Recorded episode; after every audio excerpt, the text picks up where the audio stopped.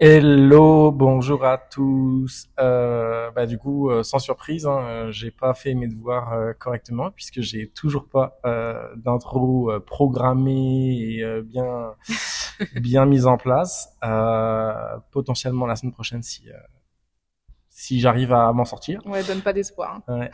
Euh, ben, comme vous pouvez l'entendre aujourd'hui, j'ai j'ai j'ai quelqu'un avec moi sur le podcast. premier épisode aujourd'hui après le teaser de la semaine passée.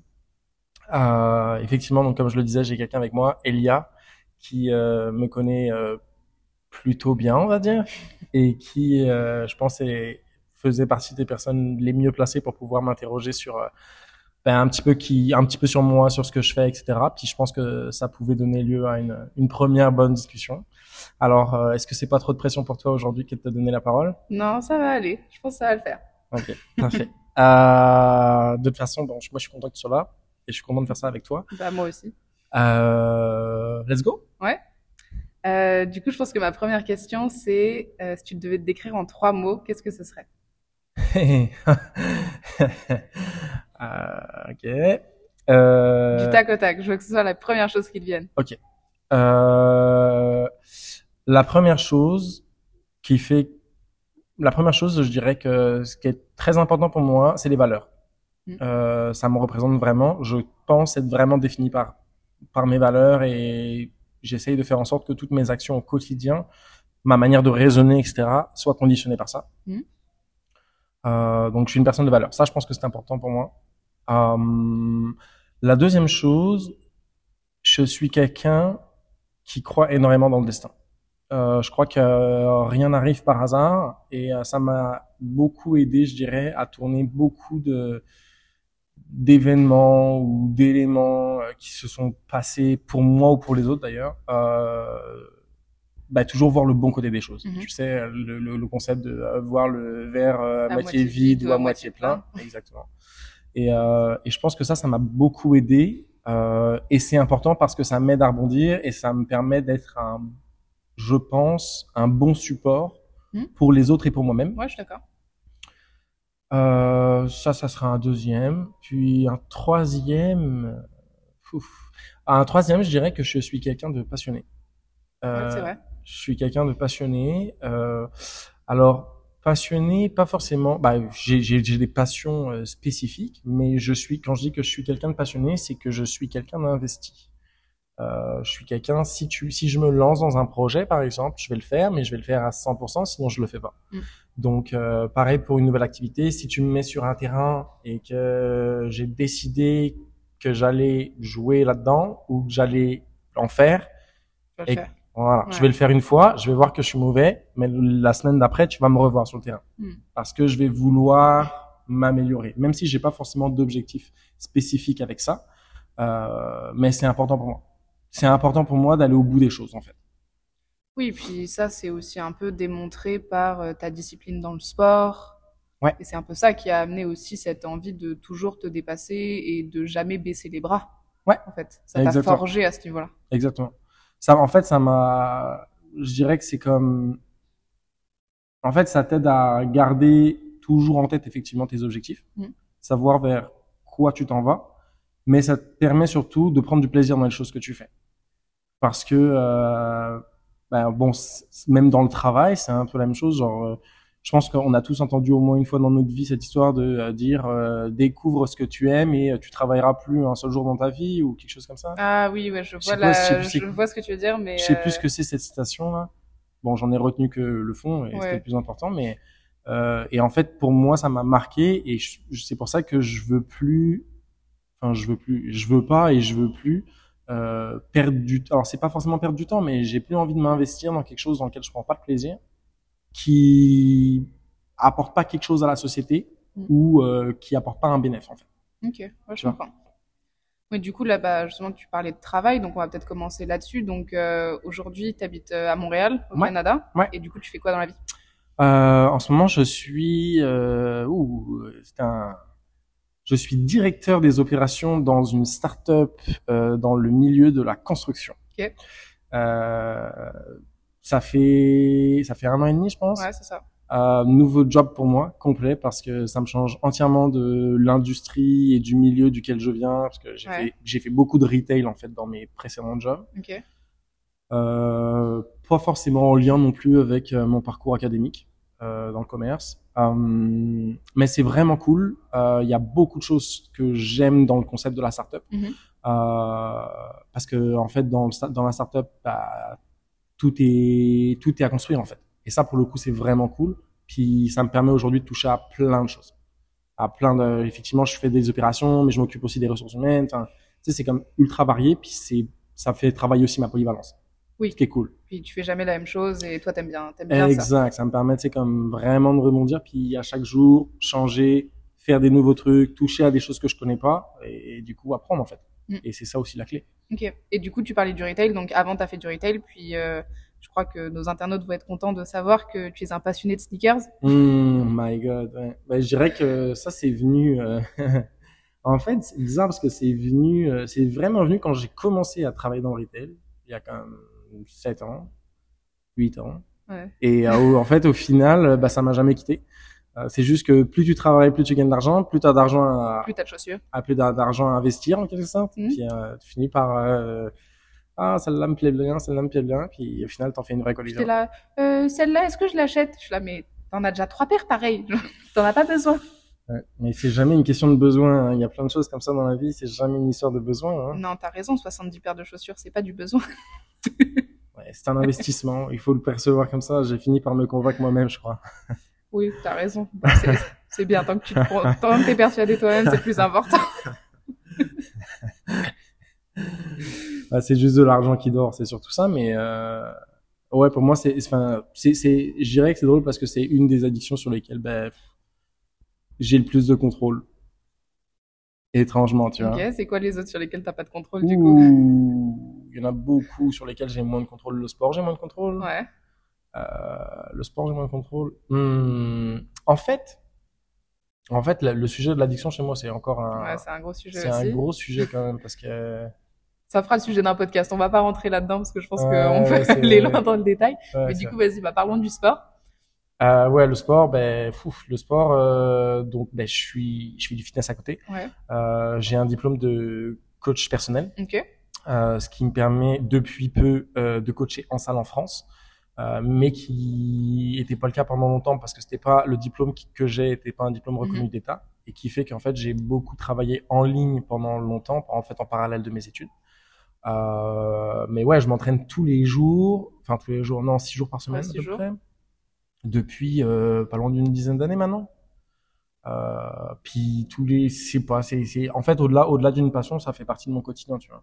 C'est vraiment, euh, c'est, c'est juste, pour moi, c'est devenu une, tellement une habitude que c'est, euh, Ouais, c'est comme manger ou dormir, euh, quoi qu'il ah arrive, ouais, le pour matin, moi, tu t'entraînes. ouais, c'est ça, tu vois. Puis si tu me demandes, je vais pas forcément me dire que je suis allé m'entraîner, parce que ça, c'est devenu tellement, c'est devenu tellement banal pour moi que c'est littéralement comme prendre ma douche, tu vois. Ouais, bien sûr. Et je pense que le fait de, de m'entraîner en plus de ça le matin fait que pour moi, c'est comme une première partie de ma journée. Puis dès que ça c'est fini, hop, je peux enchaîner sur autre chose. Puis c'est comme ça, c'est le côté, tu vois. C'est comme si j'avais, j'étais parti dormir ou me reposer, tu vois. Ouais, bien sûr. Euh, donc au moins ça c'est, c'est quand même le côté, euh, ben, je dirais cool là-dedans, c'est que je vois, j'ai jamais vu ça comme une contrainte, tu vois.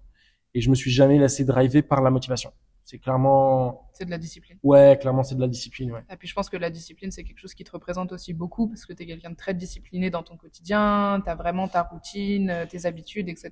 Donc, euh, Euh, en fait, ouais, je suis quelqu'un d'assez discipliné et je suis quelqu'un de focus. Euh, la seule problématique, alors c'est c'est génial, hein, ça a beaucoup d'avantages hein, parce que le fait d'être discipliné fait que ben, tu, tu, prends des habitudes, c'est un peu, euh, c'est comme, euh, on, on, on parlera par exemple de développement personnel, Mhm. tu vois, mais euh, je me rappelle avoir vu, euh, puis j'ai j'ai ça, j'ai vraiment ça en tête, euh, la vidéo d'un mec qui était comme un, je sais plus si c'était un chef de l'armée ou c'était une vidéo sur YouTube de développement perso, si tu veux. Et euh, le gars expliquait que la toute première chose que tu fais dans ta journée, euh, c'est faire ton lit. Mm. Et tu sais, faire ton lit, ça paraît être un acte euh, anodin, ouais, bah qui en réalité représente énormément parce que ça- en fait, ça peut conditionner beaucoup de choses sur le reste, euh, sur le reste de ta journée à venir, tu vois.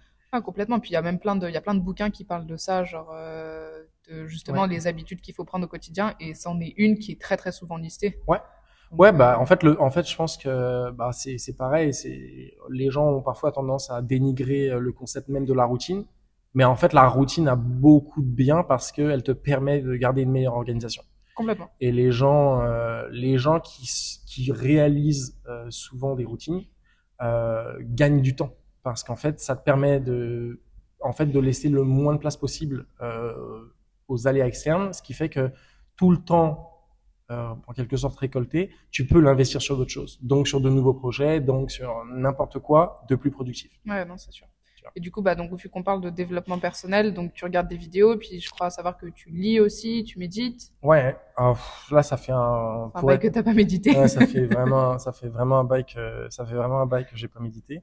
Euh, mais oui, oui, effectivement, ça fait. Ben en fait, je dirais que le le développement personnel, la méditation, tout ça, ça, ça c'est rentré un petit peu dans ma vie plus tard euh, dans, dans la même logique que le sport, si tu veux. Mmh. Mais euh, en fait, c'est surtout que pour moi, le développement personnel, c'est juste une branche dans la continuité du sport. Parce que le sport, sport égale bien-être, santé, ce que tu veux. Et en fait, tout ça fait que bah, après, tu as plein de petites branches qui se rattachent. Donc euh, la nutrition, le sommeil, la récupération et forcément le développement personnel qui passe par euh, de la méditation, qui peut passer. En fait, c'est tellement large et vaste. Il y a tellement de sujets. Il y a, puis tout le monde réagit de manière différente à tous les différents segments, on va Ouais. dire, parce que ça peut être Ouais. l'écriture, la lecture. Enfin, c'est sûr que c'est 100%. propre à chacun. Exact. Donc en fait, ça t'amène, ça t'amène. Plus tu veux aller profond dans le sujet, plus ça t'ouvre sur d'autres perspectives. Donc euh, et puis c'est infini. Et autant dans ce domaine que dans d'autres. Mais donc c'était vraiment important pour moi. Bah, c'est un peu ce que je disais tout à l'heure, d'aller profond dans le sujet et donc bah, de me renseigner pour apprendre et aller plus loin dans ma pratique aussi. Ouais. Et du coup, bah, vu qu'on touche un peu au sujet de la santé, euh, je pense que c'est important aussi de souligner que le sport t'a un peu sauvé la vie. Ouais, ouais, ouais, effectivement. Euh, ben, en fait, sans vraiment le savoir, en plus à la base. Euh, ce que je disais, c'est que ben, moi, ça fait comme ça fait comme dix ans maintenant que je m'entraîne à peu près. Et euh, quand j'ai quand j'ai commencé, ce que je savais pas, c'est que, euh, enfin, je le savais sans vraiment le savoir. En fait, j'ai eu une quand j'avais 10 ans, euh, j'ai eu le déclenchement en fait d'une maladie auto-immune qu'on appelle la spondylarthrite ankylosante. Euh, on a mis beaucoup de temps à le diagnostiquer parce que en fait c'est une maladie articulaire. Euh, en fait, pour faire assez simple, euh, c'est une maladie qui s'attaque effectivement du coup aux articulations.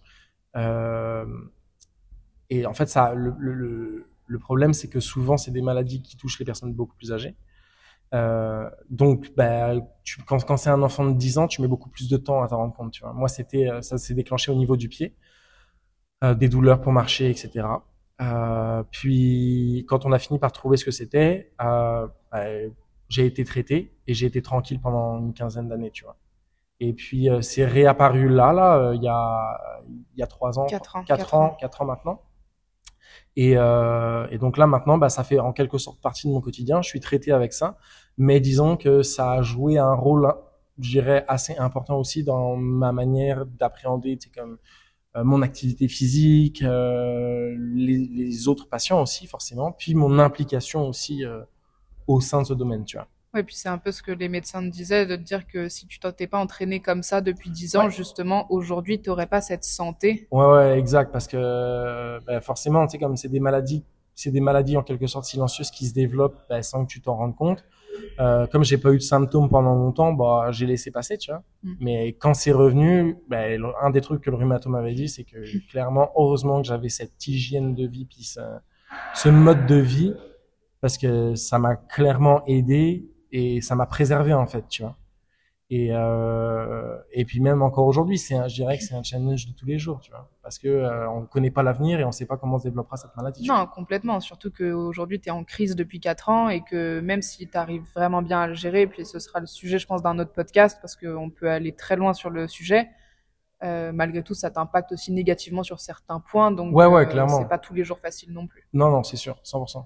Et du coup, euh, donc tu t'investis aussi euh, pour Ouais. des assos. Ouais, ouais, exact, exact. Donc, euh, en fait, quand euh, la maladie est réapparue en 2020, Euh, je voulais absolument, en fait, ça faisait déjà un moment que je réfléchissais à m'investir auprès d'une asso ou dans un domaine, si tu veux, euh, pour pouvoir donner du temps pour les autres. Et euh, j'arrivais pas à faire mon choix, tu vois. Je voulais pendant un moment, j'ai réfléchi à aller faire de l'humanitaire, etc. Puis c'était jamais le bon moment, etc. Et puis, euh, et puis en fait, quand la maladie est réapparue, bah, et que j'ai découvert en fait que euh, il y avait des assos, bah, ça m'a paru être une évidence que c'était vers ça qu'il fallait que je m'oriente, tu vois.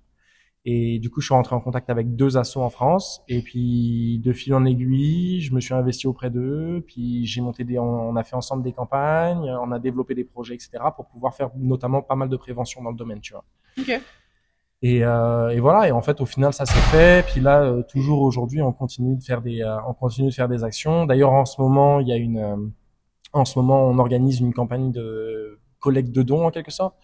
Euh, bah, pour tous les, s'il y a des auditeurs jamais qui veulent participer, euh, ça dure jusqu'au 12 octobre. Donc, euh, il suffit d'un smartphone et de deux jambes. Euh, faut juste télécharger l'application et puis en fait, c'est marcher pour collecter en fait, euh, ben, c'est ça, marcher pour collecter des dons euh, pour les assos. Il y a pas sympa. mal de, ouais, c'est ça. Puis ça, ça coûte rien. Puis il y a pas mal de maladies qui sont, euh, il y a pas mal de maladies qui sont représentées aussi à travers ça. Euh, bah, je mettrai, je pense, les liens dans la description pour ceux qui veulent s'inscrire. Puis je suis toujours dispo pour pouvoir euh, en parler, puis vous accompagner là-dedans aussi. Ok, bon bah c'est cool, c'est sympa comme, euh, comme concept. Et, et du coup, vu que on parle un peu de tes passions et de, des choses dans lesquelles tu t'investis, je sais que tu es passionné de foot. Oui, je suis pas passionné de foot. Je suis passionné de foot, mais je suis un, je suis un être marseillais. Je suis un être marseillais, je fan, grand fan de l'OM depuis mes débuts. Et puis étrangement, c'est pareil, comme je disais tout à l'heure, euh, signe du destin. Je pense que ça a joué à le fait d'être fan de l'OM depuis petit. Ça m'a conditionné dans la dans la poursuite de mes études parce que je suis parti étudier à Marseille Ouais. parce qu'il y avait le vélodrome. et d'ailleurs, euh, du coup, euh, au moment même où on discute, euh, il y a OM Monaco. Hmm. T'es triste? Connais pas le score, donc. Euh... Il n'y a pas 3-2 aux dernières nouvelles? Euh, trois, deux, c'est jamais terminé. La crise en ce moment, là, mais. Écoute, on sait jamais, on va peut-être se rattraper, c'est pas grave. Ouais, euh, c'est toujours, euh, c'est toujours, avec l'OM, on sait toujours jamais à quoi s'attendre, mais je dirais que ça me colle à, ça me correspond assez bien comme club. Fusion et passion. Fusion et passion. Fusion et passion dévorante. T'as pas accroché un drapeau chez toi, euh, ça va? Euh, pas en ce moment. Moment. Mais c'est ben, bon, euh, quoi qu'il arrive, j'ai toujours l'OM dans le cœur. Mais, mais j'aime le foot avant tout. Euh, oui, je suis fan de l'OM, mais j'aime le foot pour ce qu'il est et j'aime surtout l'aspect euh, social en fait. Que ça Le- regroupe les gens. ouais, c'est fou, c'est fou. Le foot est comme un, le foot a un pouvoir sur la société qui est incroyable et que Je pense que c'est un des rares sports qui fait ça, qui Ouais, crée ouais, cette synergie clair. avec Ouais, les gens que les autres sports n'arrivent pas à générer en fait. c'est incroyable. Puis à Marseille, on n'en parle pas assez, mais clairement Marseille, le foot c'est une religion et Ça, euh, sûr. Et en tant que tel, ça veut, ça, ça signifie beaucoup de choses. Mm. Parce que euh, clairement, euh, clairement, euh, les gens vivent pour ça, tu vois.